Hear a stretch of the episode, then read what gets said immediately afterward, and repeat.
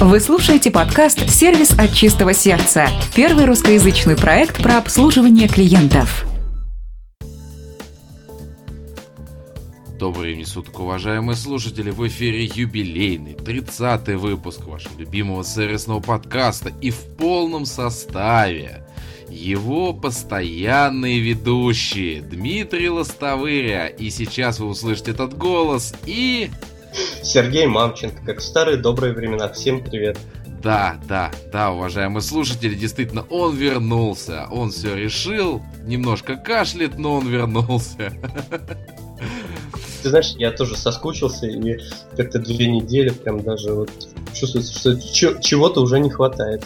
Да. А это именно... наркотик, это и, приятный наркотик. А именно наших слушателей. Ну, все-таки предлагаю в рамках как раз того, что мы обозначили, двинуться к первой рубрике.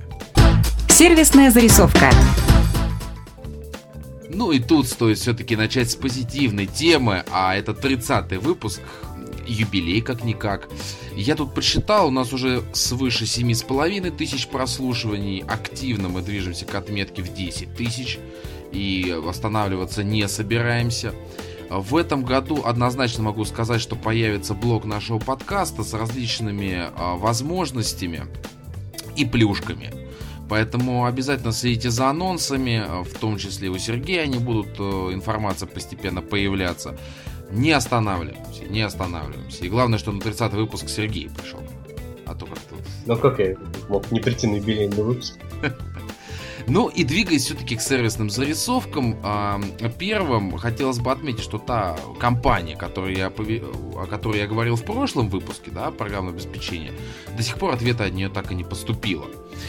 Замечательно. А для тех, кто не в курсе, да, там в рамках э, своей компании, где сейчас там работаю, мы занимаемся проектом по Битриксу, по внутреннему порталу, и очень тяжкий процесс. А отвратительно он складывается, да толком да никак. Поэтому, если компания в ближайшее время никак не аукнется и ничего не произойдет, ну, придется какие-то меры предпринимать довольно-таки жестоко. Но а, я таки посетил китайские автосалоны. А, Поздравляю. Как, да, как и обещал. по-китайски сможешь сказать? А? По-китайски что-нибудь сможешь сказать? По-китайски? Нет. Да. По-японски могу по посчитать.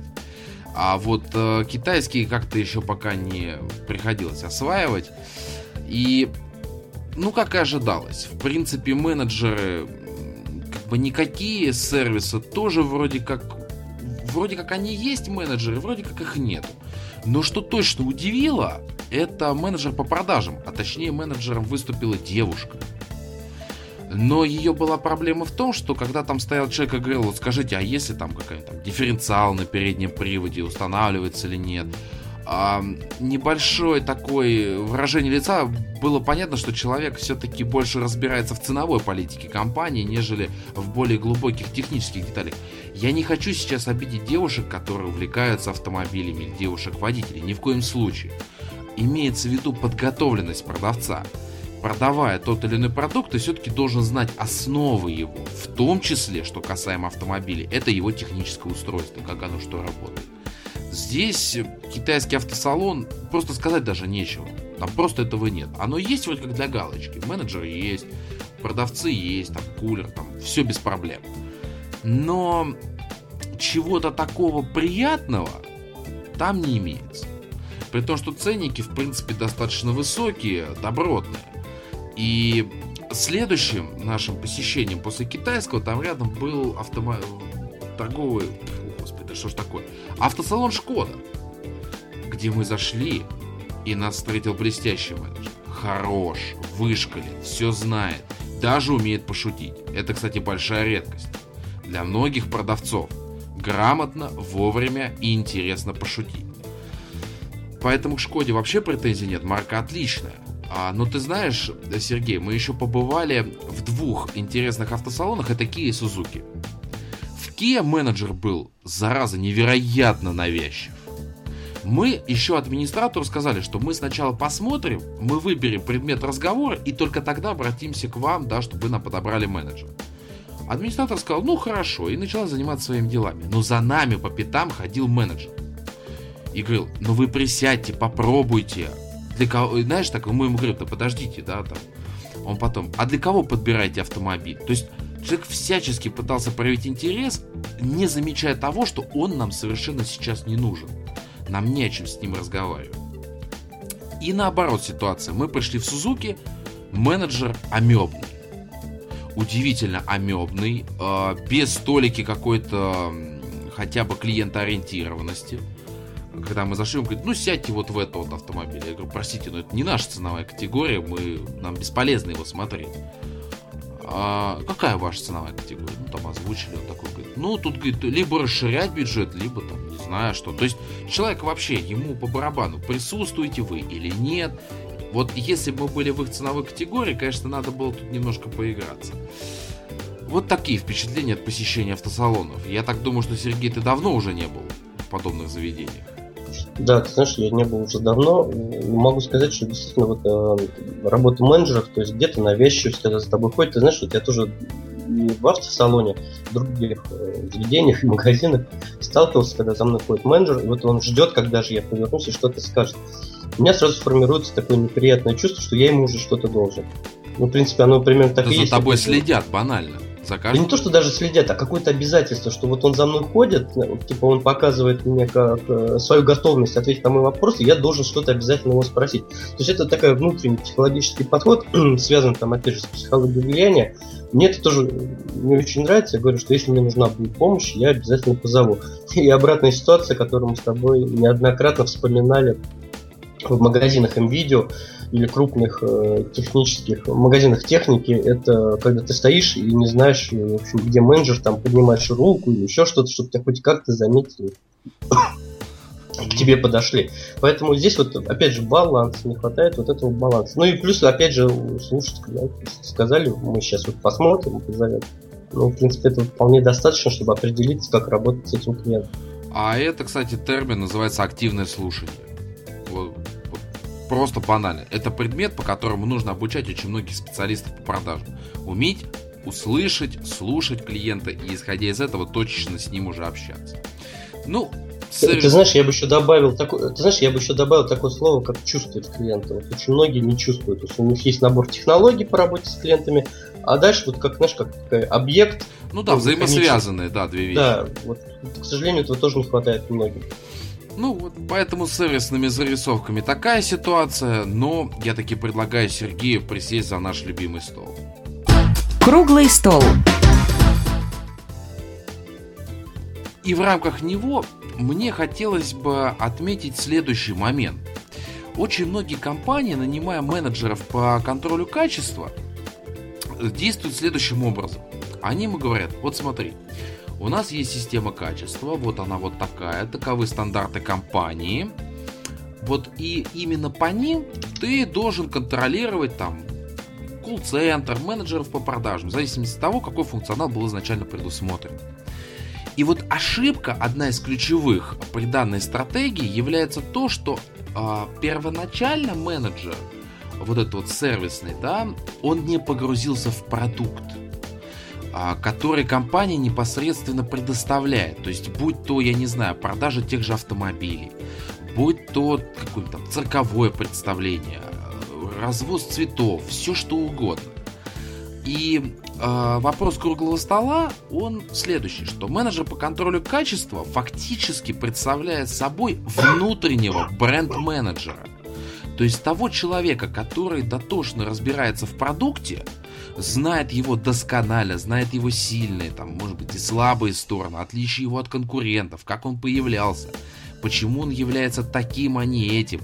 Он знаком, да, с авторами этого продукта, будь там, я не знаю, исполнительный продюсер или же э, создатель того или иного какого-то механизма.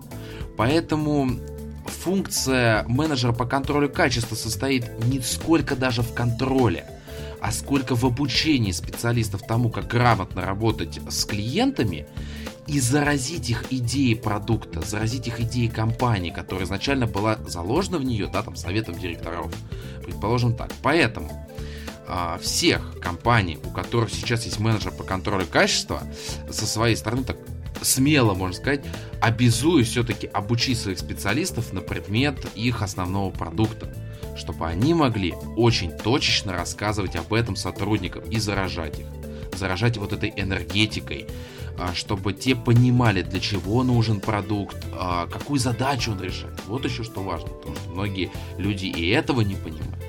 И вот здесь я уступлю вместо Сергея, я уже видел, что он кивал, и где-то, видимо, согласен со мной, поэтому ждем его. Вещи. Те. Да, я тут делал все э, пометки параллельно. Ты знаешь, я хотел бы еще одну сторону вот этого вопроса рассмотреть. Очень часто менеджеры по контролю качества, их, все, их основной функционал сводится исключительно к проверке выполнения там, стандартов, инструкций, ну, то, что мы с тобой говорили. И здесь, как правило, вот, э, бывает несколько таких серьезных проблем, с, которой, с которыми я сталкивался в рамках собственной компании. Во-первых, когда на такие позиции приходят люди со стороны, и ты об этом тоже сейчас упоминал, ну, в контексте, это не совсем, наверное, правильно, потому что люди должны, на мой взгляд, все-таки понимать и знать суть бизнес-процессов и суть того бизнеса, в котором они работают, и каким-то там стандартам, инструкциям проверяют там а, правильность ведения тех или иных бизнес-процессов. Зачастую бывает так, что человек приходит со стороны, он э, сути бизнеса вообще не понимает, ему говорят, вот тупо надо, извините, такое, не люблю это выражение, по-простому проверить такой-то показатель, вот такой-то параметр там, и так далее, и так далее. И вот он чисто механически, без осознания там, ценности этой работы, без осознания Э, всех взаимосвязей там, между подразделениями там, или э, ос- особенностей того или иного продукта, он вот, э, по-простому, так механически начинает это все оценивать. Здесь как раз из этого вытекает и вторая проблема, что когда он э, общается, например, с другими сотрудниками, менеджерами, и они видят его уровень, это очень сильно общем, народ тоже демотивирует, потому что они не видят в нем эксперта. В общем, мы готовы давать роль эксперта в области проверок тому если, ну, человеку, если мы считаем, что он действительно что-то знает, он там вырос из этого бизнеса, и он действительно понимает, не только там следует строго буквы стандарта или инструкции, но и понимает истинную там суть тех или иных бизнес-процессов. Это вот э, такая двойная проблема, которая очень часто бывает, потому что вот я тоже обращал внимание, что часто компании на такие контролирующие позиции нанимают просто со стороны. Есть очень много сложных информационных бизнесов, где вот просто так со стороны прийти и начать там хорошо работать, особенно в области контроля качества, повышения качества, повышения уровня обслуживания. Разработка системы. Да, это, в общем, нужно проникнуться духом, там, ну, ты говорил, там, э, заразить, ну, заразить можно только в том случае, если ты сам, как говорится, подцепил все это. Ну, я так сейчас утрирую. А вот, вот это уже задача руководства, там идет, как говорится, поэтапное заражение, так скажем. Поэтому, мне кажется, вот э, подходить к таким сотрудникам, к такой категории сотрудников, как менеджер по контролю качества, нужно очень внимательно, очень серьезно. Дотошно. И вот, э, дотошно, да, э, любимое Димина слово. Вот. И ты знаешь, мне кажется, этот человек все-таки должен, он должен пройти какую-то внутреннюю школу в компании. Школу, я сейчас говорю, опыт, опыт приобрести в компании, для того, чтобы потом уже заниматься... Поучаствовать в создании продукта, даже если имеется такая возможность э, более глубоко в это копнуть. А, Ты знаешь, у меня просто была, я вот приведу конкретный пример, у меня была ситуация, когда наша компания проверяли там деятельность, и мою в том числе в рамках специальных стандартов, и я видел людей, которые, ну, я в то время там проработал 8-9 лет э, на, на момент той проверки, и когда со мной общается девушка, которая работает 3 месяца в компании, задает мне вот те вопросы, ну, которые я, естественно, знаю цель вопроса, какой вопрос, то есть э, на какой там пункт стандарта он рассчитан. То есть, понимаешь, это все превращается просто... Вот, у меня была такая, знаешь... Формальность. Да, формальность, я отвечал так, как она, э, ну, то есть я знал, как надо правильно отвечать, понимаешь, то есть для меня это было просто там убийство времени и формальное правильное ответы на те вопросы, которые мне задавали. То есть ничего, э, ничего там серьезного из этого, естественно, не выходит, потому что, как бы, ну, я согласен, проверки и контроль там качества вещь важна, но она должна быть, знаешь, как бы э, она должна быть э, системно, и она должна быть а, обсуждаться должна с теми сотрудниками, которые в эти процессы вовлечены, а не просто пришел проверил, особенно если человек вообще со стороны практически. Она Хотя... креативной должна быть, господи, ну, вот да, банально. Вот. Хотя, с другой стороны, ты знаешь, вот говорят, что там, например, вот, э, ценность бизнес-консультанта в том, что они могут со стороны увидеть там те или иные изъяны бизнеса. Но это немножко другое, потому что здесь все-таки немножко не тот уровень, все-таки бизнес-консультант, если мы говорим о серьезных серьезные э, бизнес-консультанты, которые там используют серьезные и аудиторские методы, и серьезные там, методы анализа, то, конечно, Да, там такое имеет, имеет место быть. Ну а когда это приходит студент после вуза, со стороны, который там еще не до конца даже стандарты выучил, или там инструкции, то это все профанация. очень часто, к сожалению, в большинстве компаний этот процесс, он вот носит такой, знаешь, декларативно профанистический вид. Ну, это к сожалению. Вот. Поэтому, если вы все-таки планируете, знаешь, такой тоже дружеский совет нашим слушателям, если вы планируете действительно заниматься качеством и развитием качества вашего товара, услуги, там, бизнес-процессов, то надо очень внимательно к этому подойти и ориентироваться все-таки на внутренний персонал. Ну, вот это мое мнение. Ну, а я резюмирую э, вопрос круглого стола, скажу о том, что вовлекайте менеджера по контролю качества, того человека, который непосредственно занимается оценкой, развитием, обучением сотрудников, ему подконтрольно. А вовлекайте его в продукт, в производство, в процесс его развития, чтобы человек понимал, да, чего хочет компания, какой она будет через некоторое время, и чтобы сотрудники, которых он оценивает, могли это вкусно, правильно подать вашим потенциальным и текущим клиентам. Ну, а нам пора двигаться к большому основному блоку выпуска. Основная тема выпуска. Ну, напомню, уважаемые слушатели, что сегодня тема это опрос клиентов о качестве работы. Тема тоже достаточно обширная, большая, но начнем мы с классического. Это с тех ошибок, которые компании очень любят совершать при желании опросить своих клиентов о том, как они хорошо им продали или не продали товар. И первым, просто особняком в этом списке стоит а, следующий момент. Все это делается исключительно для галочки. То есть, изначальный посыл, который был сформирован, а, он неверный. Вот э, я просто даже представляю вот эту вот картину страшную, когда сидит такой владелец бизнеса с э, каким-нибудь замом или с руководителем клиентского отдела и говорит, вот слушай, вот как бы нам повысить качество обслуживания? Вот как бы нам показать клиентам, что мы их очень сильно любим? И ему говорят следующую вещь. А давай-ка распечатаем анкетки. Вот пускай они их заполняют, и, ну, тем самым мы покажем, что мы заботимся о них. И, собственно говоря, за 10-15 минут в интернете находится любой шаблон, вставляется корпоративный логотип, чуточку меняются вопросы, которые там есть, распечатывается в огромном количестве и кладется на стойку, либо это делается в электронном виде, рассылается клиентам, как угодно. Но, почему для галочки, спросите вы? А потому что потом эти анкеты, с ними ничего не делается. Вот просто ничего, ровным счетом. Что должно было с ними произойти, об этом мы поговорим чуть позднее. Но главное, что на них не обращается должное внимание, а обратиться на них внимание только в крайнем случае, когда клиент действительно захочет это выговорить не только в письменном виде, но и в устном, причем в достаточно грубой такой форме, основательно. И тогда только владельцы бизнеса обратят внимание на то же, что говорит их любимый золотой клиент. Сергей, готовы высказаться? Ты знаешь, я думаю, что изначально, конечно, любой опрос, э, ну, цель все-таки опроса что-то изменить, и изменить к лучшему, я надеюсь. И действительно, чем выше принимается решение, тем э, ну, со временем, когда он спускается все ниже и ниже, идея постепенно преломляется и размывается уже, фокус. Да, размывается фокус, и до непосредственных исполнителей доходит как раз уже в виде того, что нужно что-то сделать для галочки. В этом есть э, вина, конечно, и среднего менеджмента, который пропускает через себя эти идеи и, собственно говоря, их нивелирует. А, я согласен с тобой, что очень многие вещи делаются исключительно для галочки, и это иногда еще раздражает еще больше, чем если бы это вообще не было сделано.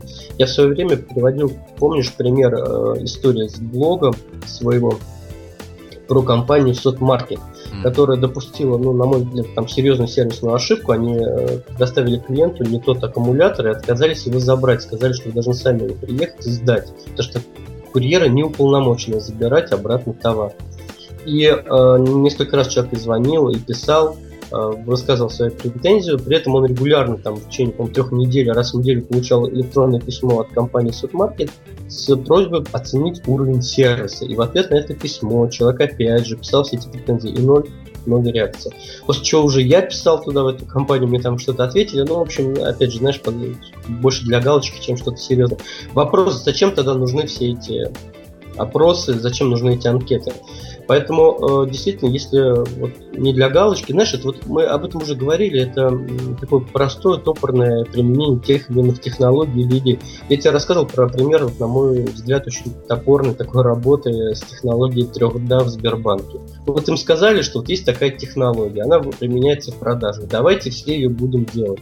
И в итоге это настолько вот неестественно, настолько, настолько вот, извини, это слово, косячно и грубо, что вот, вот на, хочется просто их послать. Вот, вот, ну, дилетантское отношение, ну, я очень, бы да, очень грубо. И самое главное, мне всегда это забавляло, еще когда я общался на тему, что э, как легко вот посмотреть на их реакцию, когда им на три, в третий раз говоришь «нет» все, это, знаешь, такая поломка, потому что им сказали, что это же хорошая технология, она же работает.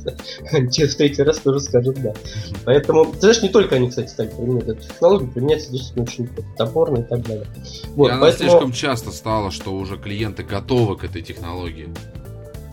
Да, и ты знаешь, э, еще один момент, вот очень часто все опросы проводятся не в развитии, а, ну, вот, знаешь, идейно, не в развитии какого-то проекта или какой-то ситуации, еще что-то, а уже когда последствия такие, что мы пытаемся там судорожно понять, а в чем причина, и тогда мы запускаем какой-то опрос. То есть опросы, как правило, ну, на мой взгляд, проводятся у нас не в плане развития продукта, услуг там, или культуры обслуживания, а для того, чтобы как-то понять и противодействовать тем э, уже последствиям, которые сейчас есть. После а, драки мы боремся, не машут. Да, то есть мы боремся, как правило, с последствиями, а не с причиной. Вот это тоже очень неправильно. То есть действительно... Это затратней. Это и затратней, а потом это ничего, ничего не дает, это уже произошло. Это уже произошло. И в данной ситуации весь вектор э, еще смещается на, по сути, последствия, а не на первую причину. Да. Вот это тоже очень такой грустный момент. Но тем не менее. Да, движемся к пункту номер два. Предположим, что не для галочки это все было сделано. Действительно, посыл хорош. И дальше то, что раздражает всех моих знакомых, меня раздражает. Э, надеюсь, что Сергей тоже поддержит это невероятно общие вопросы. Вот, Сергей поддерживает. То есть, э, понравилось, э, как вам наше обслуживание? Или почему вы выбрали именно там? Ну, какие-то такие вот вопросы, которые подразумевают э, несколько вариантов развития событий либо клиенту придется потратить очень много времени на то, чтобы описать точечно, да, почему он выбрал ту или иную компанию, или почему ему понравилось обслуживание или не понравилось обслуживание. Здесь сразу происходит вторая эргономическая проблема всех компаний. Нигде еще а, не удалось а, нормально это сделать. Мало полей оставляют. То есть тебе спрашивают общий вопрос, дают и оставляют три поля, которых, как правило, не хватает и ты там начинаешь там сбоку почерк уменьшать, и становится дискомфортно. И другая компания не может понять, а, хотя это истина, чем более общий вопрос клиенту задается, тем более общий ответ вы получите, в котором сути как таковой будет мало. И порой из общего ответа выделить что-то важное для себя довольно сложно, потому что оценка, она вещь такая субъективная. Уважаемые слушатели, тут немножко в рамках обрезания выпуска, его сведения у нас произошла небольшая заминка с интернетом, поэтому э, продолжу я со следующей мысли, которая... А ты знаешь, извини, я тебе, наверное, прибью твою мысль. Действительно, у нас в очередной раз у меня вылетел интернет. Э, компания Экотелеком. Ты знаешь, вот сколько, два года я с ними сотрудничаю последние там полгода, ну мы с тобой это прекрасно знаем, все время происходят какие-то обрывы, особенно по выходным дням. Ты знаешь, ни разу не было ни одной анкеты, или какого-то вопроса, или какого-то оброса, или как угодно, на а, оценить уровень качества. То есть я очень близко, я тебе об этом говорил, очень близко поменять э, к тому, чтобы поменять интернет-провайдер. А я очень здесь... близок к тому, чтобы сам провести к Сергею интернет, выкопать. Вот. Э, ну, ты знаешь, я вот все надеюсь, мы тут пытаемся от Билайна добиться понимания, будет ли у нас там выделенная, э, выделенная линия есть другой провайдер, но вот, возможно, очень скоро там придется на него перейти. В конце концов, есть еще там запасная йота, как говорится. Но вот а, просто к тому, что рано или поздно, ну, очень скоро, скорее всего, все-таки с этой компанией мы попрощаемся. И когда, если, вот, знаешь, такое бывает, как э, клиент отказывается, некоторые компании там через месяц-два, они начинают вдруг проводить опросы по уровню сервиса и уровню качества. Вот тогда, как говорится, это то, о чем я тебе говорил. То есть работают уже с последствиями, а не с причиной. Да. Извини, что я тебя сбил с мысли, да, но это наболело. А то, а как мне это наболело. Но суть не в этом. Я продолжаю мысль, которую я говорил о том, что чем более общий ответ дан, его дальнейшая оценка штука достаточно субъективная, потому что клиента свои формулировки, у компании свои, и каждая из этих сторон понимает все по-разному. И здесь, когда вы в рамках своей анкеты задаете точечные вопросы, как правильно Сергей отметил, на развитие, тем более точечные ответы вы будете получать и сможете скорректировать свою стратегию. Но, пожалуйста, уважаемые компании, избегайте общих вопросов, потому что либо а, клиенту придется тратить много времени на то, чтобы все это расписать, либо он просто плюнет на это дело и не будет ничего вам предоставлять. А оба эти варианта не самая презентабельная вещь с точки зрения юзабилити, удобства, эргономики, как хотите это называйте. Вот. Полностью с тобой согласен. Здесь хотел бы напомнить одно из высказываний э, известного автора одной из книжек, это то, что услуги, они нематериальны и требуют, ну, сейчас говорю про сферу услуг, и требуют очень четкого описания. То же самое и вопросы. Если вы действительно делаете это не для галочки, то поскольку услуги сами по себе описать очень сложно, здесь абсолютно разное э, восприятие ожиданий и у компании, и у клиента. Для того, чтобы получить действительно там, правильный, четкий ответ, вам нужно очень четко сформулировать свой вопрос. Потому что, говорю, вот у нас есть услуга, вы специалисты. Ты знаешь, вот ради интереса говорил с несколькими клиентами, все по-разному понимают эту услугу, что в нее входит. Хотя есть четкое описание, там прям пошагово, по пунктам 1, 2, 3, 4, 5. А, а вот это будет? Нет, да, странно. А вот это? Нет. А в комплекте написано было? Да, ой, не обратили внимания. И так далее. То есть вы специалисты, у каждого воспринимается по-разному. Естественно, у меня сотрудники в рамках этой услуги имеют там четкий набор тех действий, которые должны сделать. Поэтому еще раз хочу напомнить, что услуги описать очень сложно. А потому что ну, это сложно с точки зрения восприятия клиента, их воспринимают все по-разному. Вот, поэтому нужно быть очень предельно четкими и конкретными как в описании услуг, так и в вопросах, если они касаются как раз на развитие услуг. Пожалуйста, конкретика в сервисе – это очень-очень важно. Спасибо, Сергей. И мы двигаемся к пункту номер три, в рамках которых предположим, что у вас не для галочки, точечные вопросы, вы прям стремитесь к развитию. Отлично. Но после предоставления клиентам обратной связи ничего не происходит, ничего не меняется. И со стороны клиента происходит недопонимание. То есть, ну я же сказал, как бы, ну это вот то же самое, что вот я Сергею сказал, да, что Сергей, у тебя отвратительный интернет. А, если бы Сергей продолжил игнорить этот вопрос, то, естественно, с моей стороны было бы недопонимание. Я же сказал обратную связь, что у тебя плохой интернет, он обрывается, да? А вот так Сергей воспринял информацию, вот э, напряг провайдеров, чтобы такие они провели, э, как говорится, путь к сервисному подкасту. А вот если эту ситуацию перевести на категорию клиент и компания, происходит то же самое. Например, банально, вот э, в магазин вы приходили, там грязно.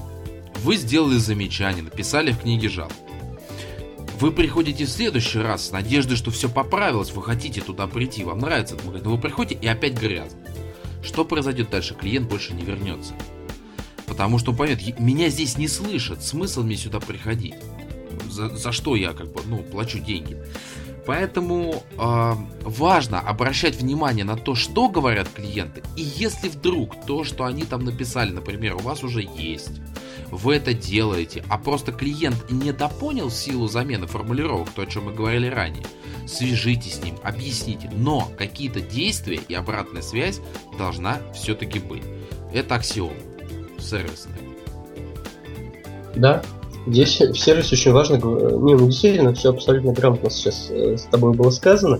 Очень важно говорить на одном языке. К сожалению, очень часто компании и клиенты говорят на разных языках. Ты им говоришь одно, они это слышат по-другому, а отвечают тебе третье. Это вообще шедевр. Ситуация бывает. И по итогу То даже Гуглом придется пользоваться, чтобы понять. Это, да, и ты знаешь, на самом деле иногда вот я просто, ну, когда там внутренне уже довели, внутренне, меня, я такую фразу говорю, вообще вы меня слышите? Вот четко говорю. Такая пауза сразу, говорю, услышьте меня, потому что, знаешь, особенно когда звонят, э, говорят, э, вот сейчас очень важная информация, начинают трещать. Не спросили, готов ли я сейчас слушать. Там, О, я да. говорю, говорю какую-то фразу, ее не слышат, продолжают там еще что-то. То есть вот это большая проблема, это то, что не умеют слушать и слышать. То есть говорить умеют, вроде как паузы делают, вот, но слышать и слушать, к сожалению, не умеют. Это одна из базовых компетенций, поэтому если вы там работаете с персоналом или в области обучения персонала, учите своих сотрудников грамотно, внимательно слушать и слышать. У нас очень часто, знаешь, как бы мы сами любим поговорить, но клиентам не интересно, они, они интересны сами себе, во-первых, в первую очередь, и те проблемы, которые у них есть, а мы им нужны только для решения этих конкретных проблем. Поэтому наши компании, наши продукты, наши достижения им абсолютно не нужны. Поддержу. А для того, что, а, а для того, чтобы клиент выговорился, для того, чтобы понять, что он хочет, нужно его уметь слушать. А вот это большая проблема по современному миру. Но двигаемся дальше. И представим, что вы это делаете не для галочки. Вопросы точечные. Вы готовы читать то, что там написано и принимать действия. Но происходит следующее. У вас лежит на стойке анкета. Ну, клиенту говорят, заполните, пожалуйста, дайте нам обратную связь. Они не заполняют. Они не дают вам обратной связи. И вот тут я не знаю, кто до этого додумался, каким образом стали предлагать различные плюшки. За то, чтобы клиент заполнил такую анкетку или еще что-то там сделал, да, в рамках предоставления обратной связи. И вот что происходит? А, не хочу сказать, что это прям точно процентовка, но процентов 80 заполнит эту анкету. Но чисто для того, чтобы получить плюшку. Потому что у клиента смывается фокус. Он хочет именно ту плюшку, которую вы ему предложили. А это, как правило, скидки, подарки или какое-нибудь там начисление баллов на подарочную карту. Ну, примитивные вещи, да? А клиент, видя, что это легко получить, он заполнит. И вы, как правило, увидите там ответы крайне формализованные. Они такие вот общие, да? Типа, все хорошо, все отлично и это не даст вам точной обратной связи, потому что клиент скажет, да мне же плюшку дали, ну давай я что-нибудь хорошее-то напишу. Это часто можно увидеть во многих магазинах. И знакомые мне также говорили, что где-то, я не помню, в каком-то магазине давали то ли конфетки, ну что-то такое за обратную связь. И они говорят, да господи, я им напишу, что у них все хорошо, лишь бы конфеты получить. А для владельца бизнеса это упущенная выгода, потому что вы закупили конфеты, вы сделали это все, вы обучили сотрудников, да, для того, чтобы обратную связь там обрабатывать, а в итоге получили ничего. Поэтому, даже если вы хотите приложить эту плюшку, она должна быть соответствующей, чтобы не поменять фокус у клиента при предоставлении вам обратной связи. По-моему, слово плюшка сегодня упоминается как никогда много. Нам нужно, как говорится, баланс восполнить. Ты знаешь, э, я полагаю, здесь вопрос еще э, в таком понятии, как ценность. Вот когда мы просто предлагаем э, заполнить анкету и, и грамотно ее позиционируем для клиента с э, грамотным позиционированием, что будет в итоге, то это повышает ценность опроса. А когда мы предлагаем вот за заполнение анкеты плюшку, то и ценность низкая. Ценность низкая, а мы знаем с тобой, что если ценность низкая, будет цена маленькая, то это никогда лояльного клиента не будет. Поэтому, к сожалению, ты знаешь, я с этим не сталкивался, но мне кажется, это ошибочно. То есть, конечно, за такие вещи предлагать, то есть покупать, знаешь, как это называется, вот мы с тобой писали, первый пункт делается исключительно для галочки. То есть, по сути, мы покупаем вот эти галочки, эти вот Ну и, кстати, мы еще несем затраты. Ну да, такие не маленькие, между прочим. Вот, поэтому нет, мне кажется, это неправильно. То есть лучше пусть этого голоса не будет, но зато будут, э, может быть, знаешь, как не будет 10 там плюшечных голосов, но будет один серьезный, который действительно вам даст очень хорошую информацию для размышления, для вашего становления, для вашего развития. Можно поступить совершенно по-другому, что в рамках предоставления обратной связи вам кто-то предложил хорошую идею. Вот тут-то и давайте бонус. За конкретику, за понятно, что щупательно, так скажем вам предоставили хорошую идею, да, или обратили внимание на какой-то важный фактор, на который вы не заметили, дайте плюшку. Без вопросов. Да, да, здесь я с тобой согласен. Пункт номер пять. Это скорее э, редкость сейчас стала, но раньше встречалась э, почти постоянно. Это непрезентабельный формат. Какой-нибудь клочок бумажки, причем, как правило, видно, что такая маленькая анкетка, на листе А4 их там штуки 3 было, и вот сидит менеджер и вырезает. А если еще этот менеджер после э, хорошо проведенного вечера, то она еще и кривая. И спрашивается, это же это не подходит для юрлица, да? Ты когда приходишь, там, например, в шикарный магазин и какая-то кривая анкета неправильно распечатана на принтере. Но я думаю, ты понимаешь, о чем я, да? Когда неправильно бумагу положена, она криво ты, ты знаешь, я думаю, что это проблема не в принтере, это проблема, когда их начинают потом ксерить. Вот знаешь, когда будет такой 20-й ксерокс, все это да. кривое, полувидно и еще криво вырезано. Заканчивающаяся краска. Я, я, я, я такой не заполняю. То есть я даже в руки такой не беру, потому что я вижу, что компания, мне неинтересно, если оно вот на такой бумаге хочет его выслушать. Вот на этом и закончим. Я видел, я, я видел такие вещи, вот да. я их не заполняю. Вот, вот именно на этом закончим, это будет прям хорошо. И пункт номер шесть, э, одна из грубейших ошибок, это целый ворох вопросов. Огромного количества, а если еще они общие, это вообще прям потрясающе. Война и мир воплоти. И получается, что клиенту дают огромный перечень вопросов, он должен его прочитать, вникнуть, ответить. И фактически к концу он выполняет категорию С из единого государственного экзамена, написав сочинение. Опять же, смысла в этом нет. Все с клиента спросить невозможно, потому что банально вы должны уважать его время. А только если клиент скажет, что да, у меня есть время к тому, чтобы да, там как-то расширенно ответить на ваши вопросы, в таком случае да, может быть это еще и оправдано. Но в тех же ресторанах, в тех же магазинах, да, каких-то там электроники, например, огромный перечень вопросов просто не имеет смысла и излишне отвлекает клиентов. Сергей, да будьте же вы здоровы. Да спасибо вам. Вам микрофон. Ты знаешь, я все время смотрел замечательный тренинг э, Александра Фридмана «Клиенты на всю жизнь», и он сказал замечательную вещь. Вот есть факт. Клиенты не любят заполнять анкеты. Клиенты не любят когда много вопросов. Вот с этим надо смириться. Это знаешь, как факт, он не требует доказательства. Аксиома. Да, аксиома. И ну, 3-5 вопросов не больше. Потому что потом это уже снижается, э, как бы, ну, потеря времени, ты начинаешь, то есть ценность э, снижается, и человек уже просто э, лишь бы что написать. А я сам видел, знаешь, бывает просто семинаров даже каких-то там, там 15 вопросов. Знаешь, вот анкету больше 10 вопросов я, наверное, даже в руки не возьму. Ну или не буду заполнять, потому что, знаешь, дальше уже просто все либо окей, но это лишь, ну опять же, чем мы хотим этим добиться. Поэтому лучше э, не пытаться в одну анкету за, за, закинуть там сотню вопросов по всем особенностям вашего продукта, уровня сервиса, культуры обслуживания, а лучше сделать несколько небольших вопросов, там каждый месяц по вопросу. Но это будет 3, там 4, максимум 5 вопросов. Я помню партнерский семинар Microsoft, который проходил ближе к Новому году в Сколково, и там давали двухлистовую анкету и сказали, что за заполнение анкеты будет плюшка, подарок.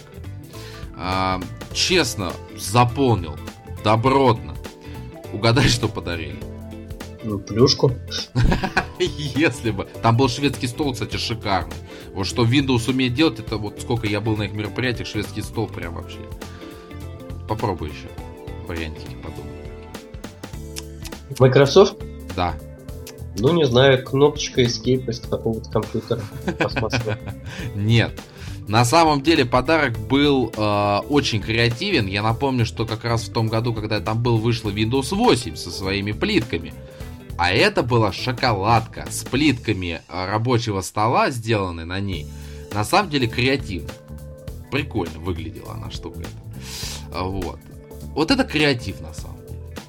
Мне, мне понравилось, я не знаю, вот ты сейчас как услышал, как вот так, мне честно понравилось, нет, когда открыл. Нет, нет, здорово, идея интересная, надо просто еще было посмотреть, как это выглядит, потому что сейчас просто ну, плитка шоколада, ты понимаешь, что, опять же, вот, кстати, про, помнишь, я говорил про описание слова, ты сказал плитка шоколада, у меня сейчас сформировалась э, совершенно своя какая-то вот шоколад Аленка, такой, знаешь, вот э, прямоугольный прямоугольная плитка, разделенная там. Вот у меня вот такой сказал плитка, шоколад, все, у меня формируется образ.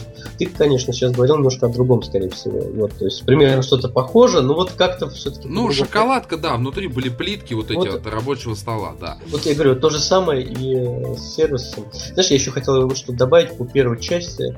Э, еще одна такая основная ошибка это то, что при э, обращении к клиентам в анкете или в устном опросе очень часто забивают э, всякие фразы типа «нам это важно», «мы хотим». То есть на организацию идет упор, а не на клиента. Мы заинтересованы и так далее, и так далее. Шаблонно, я, шаблонно. Я, я рекомендовал бы это все убирать, потому что главная цель анкеты это сделать клиенту лучше. Сделать ему хорошо. Что именно? Получить товар, там, сдать его в ремонт, если это необходимо, качество повысить и так далее. То есть здесь акцент должен быть на клиента, а не на компанию. Поэтому вот здесь, э, знаешь, я просто регулярно это сталкиваюсь, что первая такая фраза, что нам очень важно ваше мнение. Прекрасно. Или нам необходимо э, там, из, изучить там еще что-то. Ну отлично, чем я еще могу вам помочь, кроме там, изучения этих вопросов? А главное, так это так глаза намылило. Вот ты на это видишь, да. и ощущение, что ты это видел еще в сотне других мест. А это опять же плохо.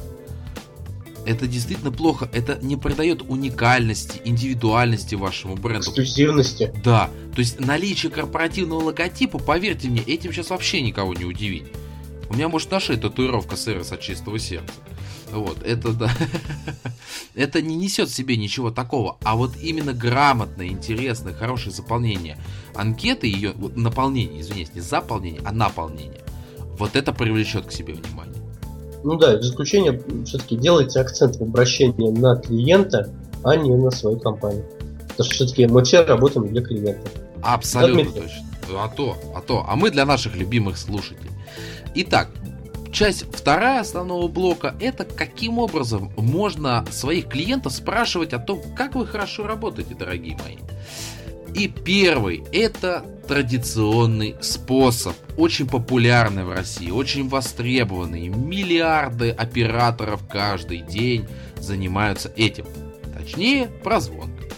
Вам часто набирают по итогам использования какой-то услуги или покупки, купили ли вы машину, комбайн, а, купили ли вы ноутбук, э, я не знаю, заказ... использовали какой-то веб-сервис, например.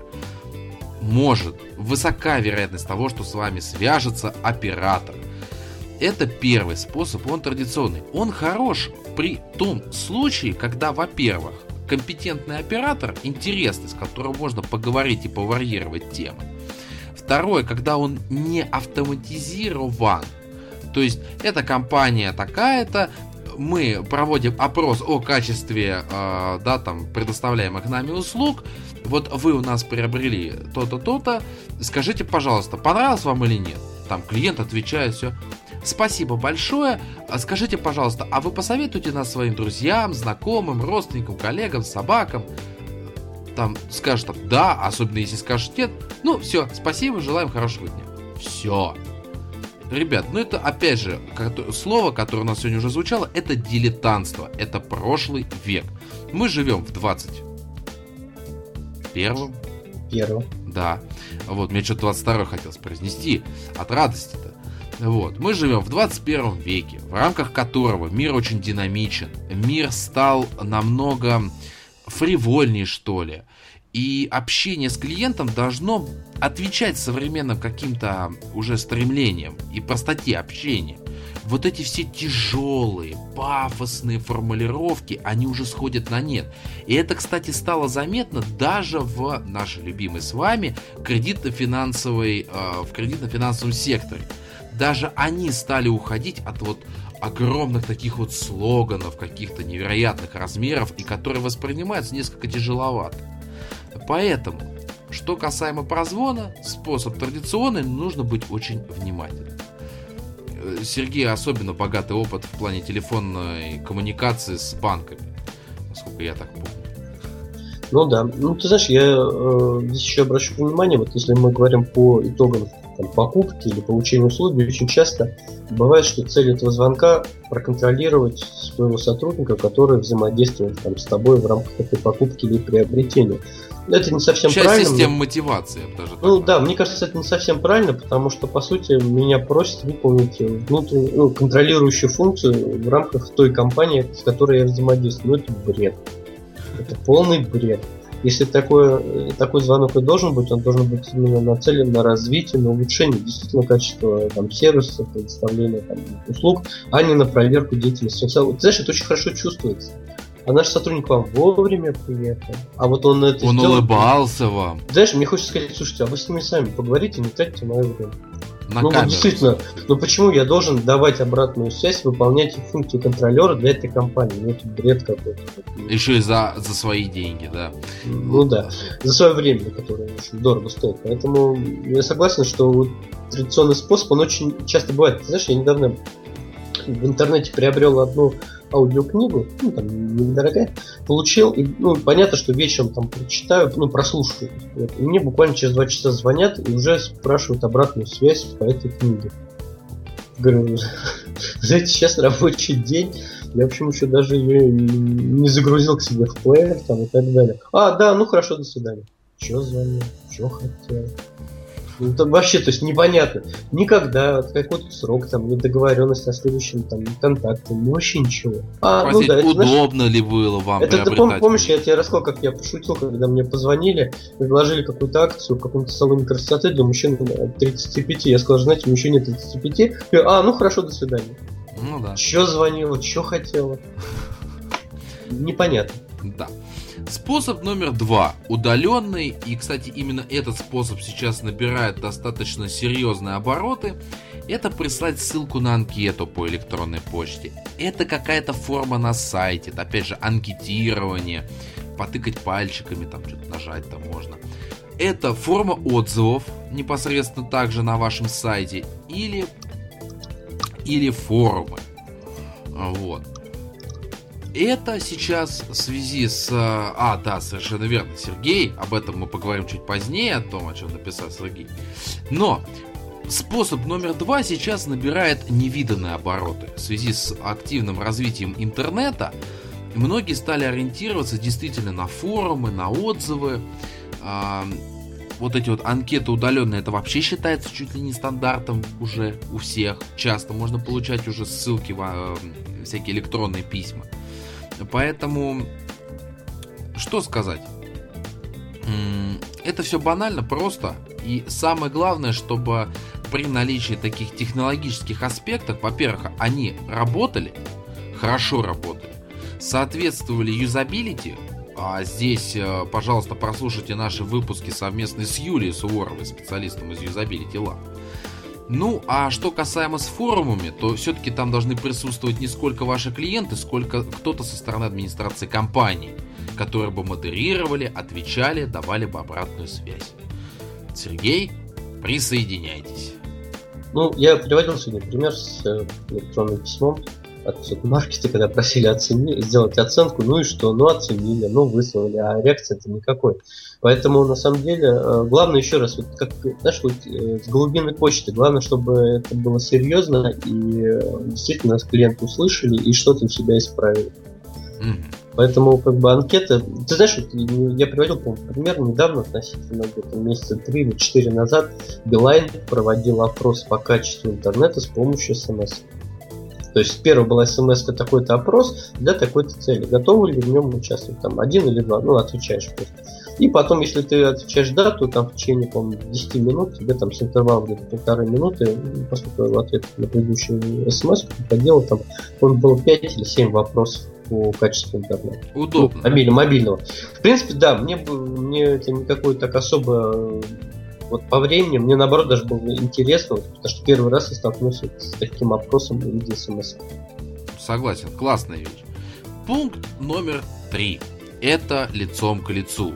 Это и анкетирование, это может быть живой опрос клиента непосредственно, там, административным лицом, сервисным лицом, кем угодно. Вот здесь мы часто сталкиваемся с э, низкой подготовкой тех, кто опрашивает, потому что они, вот у них есть бумажка, и вправо-влево сходить не хотят. А, иногда, не часто, но иногда какой-то такой пренебрежительно уставший взгляд человека опрашивающего – то, что она устала задавать целый день одни и те же вопросы, слышать обратную связь. Она уже выдохлась, никакого креатива нет, перспективы карьеры тоже нету, дома кушать нечего. И вот, вот эти все проблемы видны на лице у этого человека. И это печаль. И все-таки вот как раз пункт номер три активно вытесняет пункт номер два. То есть удаленный способ лицом к лицу сейчас все меньше и меньше специалисты уже боятся вживую разговаривать с клиентами. что несколько все-таки расстраивает, как мы с вами люди. Человек человеку друг и пища. И все-таки договориться мы всегда можем. И как бы разговаривая на расстоянии, вы сами себе создаете барьеры в виде, во-первых, отсутствия визуального контакта, который очень важен. И второе, это эффект недопонимания, да, то, о чем мы говорили, разница в, господи, формулировках. Вот какое слово хотел сказать. Вот, Сергей. Но это не относится к нашему подкасту. Мы все-таки с Сергеем почти лицом к лицу, прям вот я ощущаю дыхание его. Знаешь, последний раз вот э, лицом к лицу это было где-то месяца четыре назад. Это гипермаркет Окей проводили опрос э, по рекламе. Да ладно. Ну, ну рекла- реклама товаров и так далее. Вот. Э, была анкета, человек стоял на кассе. То есть, когда ты, ты там пробивает тебе э, товар, кассир, в это время человек за ним стоит и задает тебе вопросы, фиксирует это в анкете. Но ее, там на, на, что, хотел обратить внимание, что касалось все рекламы по телевизору, когда наш ответ, что у нас нет телевизора, мы не смотрим его вообще, выбил просто женщину, которая проводила опрос, просто, знаешь, как из колеи. То есть, как вы смотрите?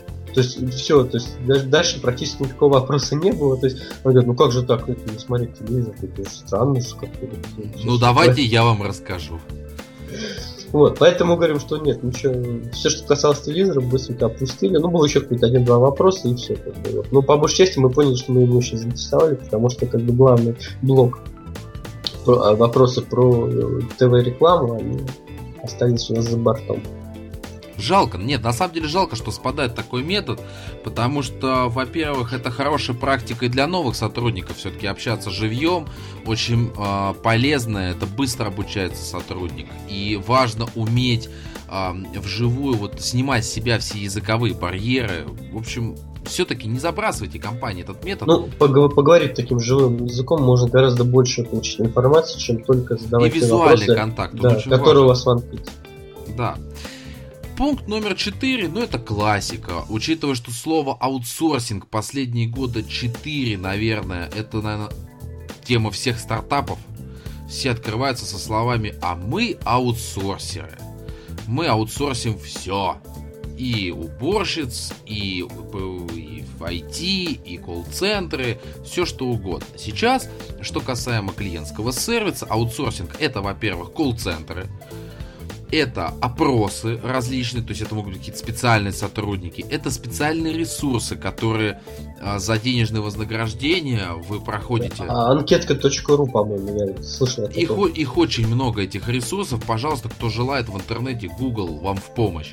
Очень много таких ресурсов, где есть анкеты за денежку пользователю, он их проходит бестолковая затея, могу сразу сказать, потому что это все делается для того, чтобы быстрее наработать себе денег, толку никакого, а вопросы, я вам там скажу, будь здоров, я сам попробовал, наверное, ресурса 3 и понял, что это столько времени занимает, там опрос один на 30 минут, это, это еще в лучшем случае. Поэтому, если какая-то компания сейчас этим пользуется, отпишитесь, пожалуйста, в комментариях или можете прийти к нам в подкаст, рассказать, насколько вам это помогло. Но что-то дерзает меня смутные сомнения на эту тематику. Поэтому аутсорсинг вопрос спорный, потому что качество тех же колл-центров и качество опросов, оно очень низкое, а при этом стоимость аутсорсинга очень высока, именно сервисного. Потому что мы в свое время, когда хотели обратиться к колл-центру, когда еще с прошлого места работы, Ребята, ценники были, будь здоров. А качество прогноза, а никто не давал никакой гарантии, простите. Поэтому тут проблема с, об, с обеих сторон все-таки. Поэтому прежде чем воспользоваться аутсорсингом, трижды подумайте. Трижды. И, кстати, переслушайте подкаст с Полиной Приходько, она обязательно вам очень, там очень многое она рассказала в выпуске на эту тематику. Ну, ты знаешь, вот э, возвращаемся к проблеме интернет-магазинов, которые берут на аутсорсинг службы доставки. О. Которая, в общем, ни за что особо не отвечает. Но самое главное, что негатив, полученный от общения со службой доставки, будет проецироваться на интернет-магазин. Здесь примерно то же самое. То есть, если вы все-таки пользуетесь э, такими услугами таких компаний, надо быть очень внимательными, аккуратными и очень внимательно отслеживать на каком уровне они проводят свою работу. Потому что если там будет формироваться негатив, он будет, в общем, не на них ложиться, а на вас. Абсолютно верно. Пункт номер пять. Это тоже тренд последних лет четырех. Это то, как раз о чем написал Сергей. И бизнес оголился как никогда. Теперь в друзья можно добавить руководителя подразделения компании «Гарант». И это все стало благ... возможным благодаря папа социальным сетям. Таким как Facebook, таким как Twitter, таким как LinkedIn, таким как ВКонтакте, Одноклассники и прочее, прочее, прочее. Теперь можно в личку Сергею написать о том, что вы думаете, как вы думаете. И обо мне, компании. Да, кстати. Да, полная демократия. Я Абсолютно. Я, я, я, знаешь, вот, кстати, я тебе сразу скажу, я, когда ко мне там, просятся друзья, я, в общем, всех принимаю. Ну, да, знаешь, до, до первого факта хамства. Ну, к счастью, такого не было. Нет, вот я не такой, я все-таки отсеиваю, если кто-то ко мне хочет добавить, вы все-таки хотя бы напишите зачем, господа. Слушай, а я не помню, ты ко мне постучался или я к тебе? Нет, ты ко мне постучался. Ты, ты ко мне везде постучался. Я к тебе да. постучался через электронную почту. Ну понятно, ну хорошо, ладно. Обиделся Сергей. Вот.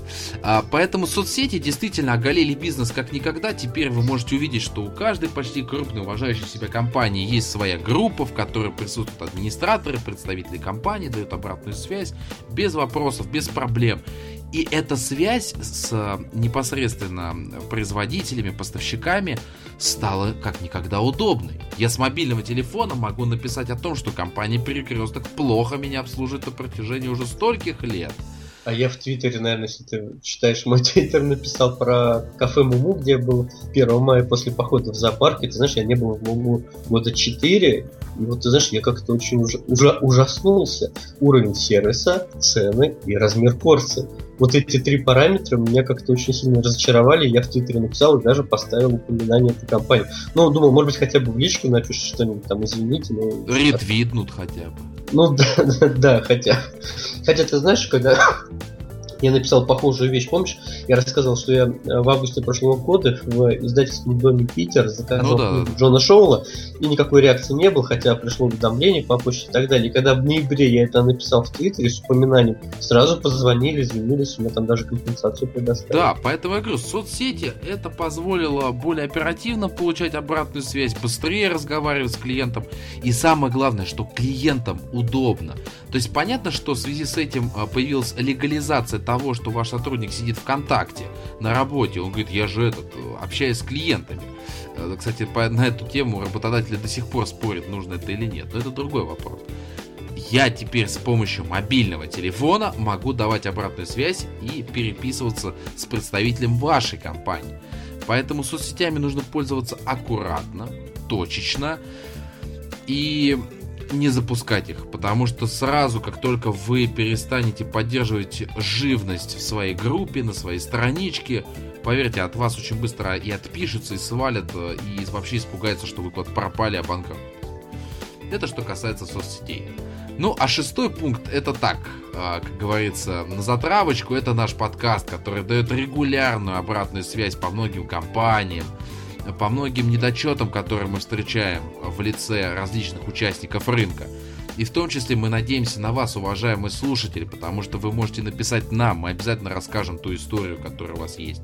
Есть блог Сергея, на котором есть рубрика «Сервисные зарисовки», которую можно написать и опубликовать. Ничего не стесняйтесь, ничего не бойтесь. Мы самый открытый подкаст во всем мире. Ну ты прям махнул. Ну а как еще-то? На юбилей, на выпуске-то надо же как. На, на самом деле, э, конечно, мы там когда и ну, не то, что критикуем, высказываем какие-то замечания в области сервиса, надо понимать, что мы исходим с целью, конечно же, сделать и эти компании лучше. То есть, Но мы же деле... тут же сразу говорим, как это исправить. Да, то есть у нас нет никакой там, знаете, вот э, типа, как такого злого умысла там кого-то раскритиковать. Ведь я, я вот это тоже очень понимаете, это я как раз на своем семинаре тоже говорил, что э, вывод о качестве сервиса, уровне культуры надо делать собственно, на, на основании собственного опыта. То есть мы говорим о своем опыте, мы, как, ну, все-таки люди из этой области, люди, которые работают давно в этой области, делаем какие-то свои выводы, рекомендации, но это наше личное мнение, и мы действительно хотим, чтобы все те компании, которые под, попадали под а, огонь такой нашей, может быть, иногда даже жесткой критики, они стали лучше. И мы не ставим там на каждой из этих компаний крест, и даже те компании, которые... Почти. Нет, э, компании, которые, там, например, я говорил, что вряд ли, ну, может быть, и воспользуюсь, если что-то станет лучше, там, и так далее. Поэтому очень хотелось бы, чтобы очень э, правильно нас понимали, это, э, правильно нас понимали, что мы действительно хотим, чтобы каждая компания в нашей стране стала лучше. Да, это верно. Но Разобрав, какие ошибки совершаются, какие есть способы того, чтобы вы спросили у своих любимых клиентов о том, как вы, собственно говоря, поработали, заслужили ли вы свою прибыль, наступает третий блок основной темы, что нужно сделать по итогам получения обратной связи. А здесь всего три пункта, коллеги. Три! Удивительно. И они невероятно просты в плане действий. Первый – это показать клиенту, что информацию вы обработали. То есть, будь то форма а, а, на клочке бумаги, будь то это интернет-сайт, клиент должен понять о том, что вы ее приняли и обработали. Недостаточно просто фраза на сайте «Спасибо за то, что отправили», да, там ваша форма отправлена. Там. Или когда бумажку даешь «Спасибо большое» важно понять, что кто-то ее обработал. Но пускай человек, которому она попала в руки, отпишется, и он точечно скажет клиенту спасибо большое, вот я получил, да, вашу анкету, я получил от вас информацию личностно, да, и поблагодарит ее. Это очень важно, это правильно, это нужно.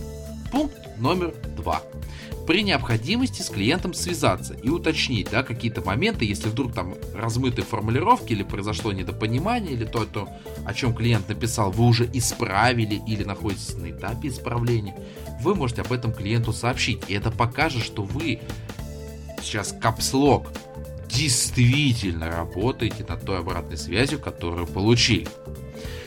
Ну и пункт номер три, это то, о чем все забыли почти что. По итогам проведенных работ, по итогам анализа обратной связи, отчитайтесь клиенту.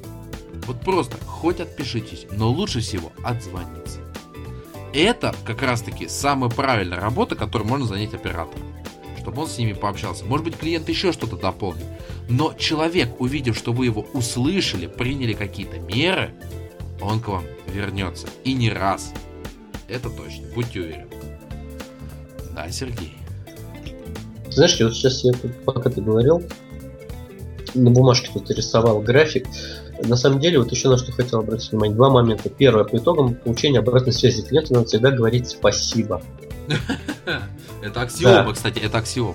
Это аксиома, потому что когда вы говорите, это не только клиенту, на самом друзьям, коллегам, близким, любимым, всегда говорите спасибо, потому что слово спасибо повышает значимость того человека, которому говорят, и той работы, которую он для вас, по сути, сделал. Поэтому умейте э, благодарить и говорить спасибо. Я часто замечаю, что чем выше руководитель, тем меньше это слово он использует в своем лексиконе, как письменном, так и устном. Это, к сожалению, большая проблема многих компаниях. Сотрудников, как и клиентов, надо тоже уметь благодарить и говорить спасибо. Это не так сложно, это всего лишь несколько букв, поэтому рекомендую всем всегда говорить спасибо. Вот Дмитрию огромное спасибо за то, что вот он придумал, создал этот проект. А Сергей, спасибо Супер. за то, что он терпит мою эмоциональность, невероятную жестокость по отношению к некоторым компаниям и искренне мне помогает. Пожалуйста.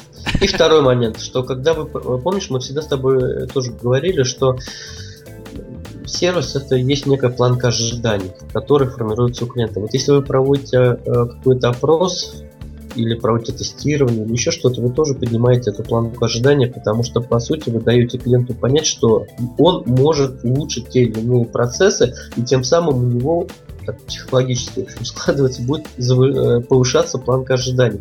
И вот почему мы говорим о том, что по итогам опроса, конечно, или там изучения мнения должно что-то быть. И в рамках обратной связи, и в рамках конкретных результатов. Потому что если не будет ни того, ни другого, то вот эта завышенная планка ожиданий очень скоро столкнется с действительностью, что ничего не произошло. И тогда у клиента сформируется новая уже планка ожиданий, которая будет ниже даже то, того уровня, который был еще до опроса. Поэтому, если вы не хотите своих клиентов очень сильно разочаровать, то обязательно говорите о результатах, благодарите говорите о результатах э, тех опросов, той работы, которую вы делаете, в которой клиент вам помогает. Это очень важно. Вы повышаете его внутреннюю мотивацию, лояльность таким образом, вы повышаете его значимость, и самое главное, у него внутренне повышается планка ожиданий, которой вы тогда будете соответствовать. Ну а если вы ожидаете, если вы соответствуете этой планке или даже превосходите, ну тогда это первоклассный сервис, этот клиент с вами будет надолго высшая ступень эволюции. Главное, что вы показываете то, что вы развиваетесь, потому что клиент, даже приобрев у вас какую-то вещь, он взял ее для решения какой-то ситуации. И он также будет с ней развиваться. Например, вот сегодня, да, вот у меня такой микрофон. Я вот купил у компании. У меня сегодня такой микрофон а, в следующий раз я, может быть, куплю более продвинутое оборудование, да, там, для записи подкаста. Я также динамично развиваюсь. И вы должны соответствовать. Я не говорю, что всем клиентам, но в целом готовы принять там вызов любого заказчика потенциально. И это абсолютно нормально в текущих рыночных условиях, вне зависимости от политической ситуации в мире. Это естественные рыночные взаимоотношения. Вот такая основная тема. Естественно, это не все. Есть много различных деталей. Мы неоднократно будем возвращаться, как вы видите, да, мы каким-то моментом возвращаемся, их обсуждаем, более точно разбираем. Но вот этот этап предварительный, чтобы вы понимали, на каком уровне должно происходить опрос клиентов, простите, это аксиома. Вот. Как, Сергей, двигаемся к нашей следующей предзавершающей да. рубрике. Двигаемся вперед. Ура! Практический use case. И тут у меня сразу аж два use case. Очень вкусных и интересных. Начнем с первого и банального. Вы знаете, э, вот мы сегодня успели поговорить про менеджера по контролю качества, да? И этот сотрудник, как мы уже успели понять, он достаточно универсален и работает во многих аспектах. И внутренний бренд-менеджер, и мотивация, и контроль, и обучение, и то, и все, и третье, десятое. Но у этого человека не может быть 25 начальников из всех сторон. Например, и маркетологи ему мозг парят, и коммерческие, и креативные, и генеральные. Поймите, чем больше людей контролирует одного человека, тем быстрее он уволится. По одной простой причине. Потому что все тянут одеяло на себя. И просто предоставив человеку информацию, да, обучив его, да, там, что вот это для вот этого нужно, а, например, а, ему другой человек говорит, что вот это нужно для вот этого. Все, вопросов нету. Человек будет в рамках вот этих компетенций, которые ему даны, он будет спокойно работать. Но тянуть постоянно одеяло на себя, ну, вы также фактически человек. Это можно представить, что его один топ-менеджер держит за левую руку, другой за правую, третий за ногу, третий за волосы, другой за ухо. И вы его растягиваете. Что делает в этот момент менеджер? Орет. Вот то же самое будет происходить и по отношению к его должностным обязанностям. Поэтому первый use case, если резюмирую, у менеджера по контролю качества должен быть один, единственный, установленный начальник. Все остальные существуют ему в помощь для того, чтобы больше копнуть в ту или иную сторону. Сергей, как вы вот отнеслись к такому тоже эмоциональному монологу? А, абсолютно согласен, что сложно быть слугой двух господ. Ну, одному товарищу Труфальдину из Бергама это удалось, но я не думаю, что у нас все такие же активные и бойкие, как Константин Райкин. Поэтому, конечно, а, Кстати, фильм потрясающий, советую. Фильм потрясающий. Я просто недавно посмотрел, поэтому вот сейчас вспомнил. Вот. У нас, да, к сожалению, бывает перекос, что очень много начальников, а работать некому. Поэтому лучше выстраивать там что-то все-таки либо проектную группу, либо вот вертикальную. Фокус-группу, да. Ну, да. И второй use case на заметку таксистам и вообще всем таксомоторным компаниям в Москве. А, тут родственники побывали в Китае и были удивлены работой такси в плане даже сервиса. То есть, во-первых, там все поделено на зоны, да, и ты вызывая такси, ты уже договариваешься, ты уже знаешь цену. Но для иностранных людей предусмотрена карточка. Вот я не знаю, сейчас Сергей нормально видит ее или нет. Тут написано, куда меня нужно довести. В отеле тебе любом дается. Да, это... прошу, прошу, привезите меня да. в какой-то роял, какой-то там отель. Да, Royal Garden тут написано. И вот жить э, иностранный э, человек, который садится в такси, он показывает вот эту карточку. И водитель сразу понимает, куда его куда отвезти можно. Но это еще не все, Сергей. Если ты посмотришь, внутри здесь более расширенный список, то есть можно поставить галочку по наиболее популярным маршрутам. Ты можешь поставить галочку, куда ты можешь еще поехать. Опять же, это юзабилити, коллеги. Я обязательно сфоткаю и выложу это в Твиттере, чтобы вы могли понять, о чем речь идет. Сергей, но ты не поверишь, и это еще не все. На задней стороне пишется номер машины, а, которая тебя везла. И в случае, если у тебя есть претензии, ты эту бумажку кладешь на ресепшн в отеле. И тогда делается выговор таксисту. Гениально! Ребята, вот... Да, все... давай отсканируем, я даже в блоге да. готов там разместить. И Ребята, все. бумажка даже не А4, блокнотик, маленький. Да нет, ну это формат визитки, по-моему, просто... Ну, как раскладывающийся, да. Да, раскладывающийся, ну примерно где-то. Но, ребята, будет. она выполняет три функции, и она работает идеально. Вот у меня спрашивается, что наши такое сделать не могут? А в фильме, если уж коль мы вспомнили советскую классику кинематографа, бумажная промышленность у нас работает хорошо. Ну, и деревьев у нас очень много. Да, поэтому вот практически use case. Заведите такие вещи, и поверьте мне, клиента будет это в разы удобнее. А между прочим, вот это экономнее, чем любой колл-центр. Вот просто. Гениально. Мой респект китайцам – Молодцы, глубоко уважаю. Вот это сервис высшего уровня.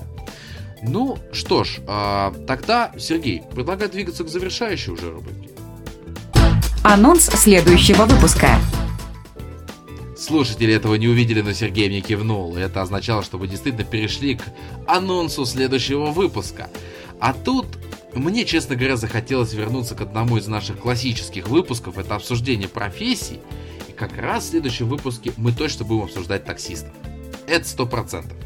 Потому что профессия очень интересная, плюс мне очень нравится сегментированность рынка, да, это премиальные такси, это бомбилы, кто угодно. Поэтому мы будем обсуждать профессии. Если есть желание, хочется что-то предложить, пишите на почту, в социальные сети, а, комментарии к подкастам, любым удобным для вас способом, мы обязательно это примем к сведению и обсудим это в рамках нашего выпуска. Ну, а тут что я могу сказать? Во-первых, поздравляем всех с прошедшими праздниками, Сергей, тебя в том числе же. А вот, тебя же не было в прошлом Спасибо выпуске, тебе поэтому... тоже. Да. да. И наших слушателей желаем хорошего весеннего настроения. Мирного в... неба над головами. Абсолютно точно. Мы поздравляем э, друг друга и вас, уважаемые слушатели, с 30-м выпуском, с юбилейным. Будем развиваться дальше, будем расти. Ну и в рамках конкретно... Да что конкретно? Да мы всегда будем. А точнее, это Сергей Мамченко. И Дмитрий Лостовырь. Всем пока. Удачи. Вы прослушали подкаст «Сервис от чистого сердца». Спасибо, что вы с нами.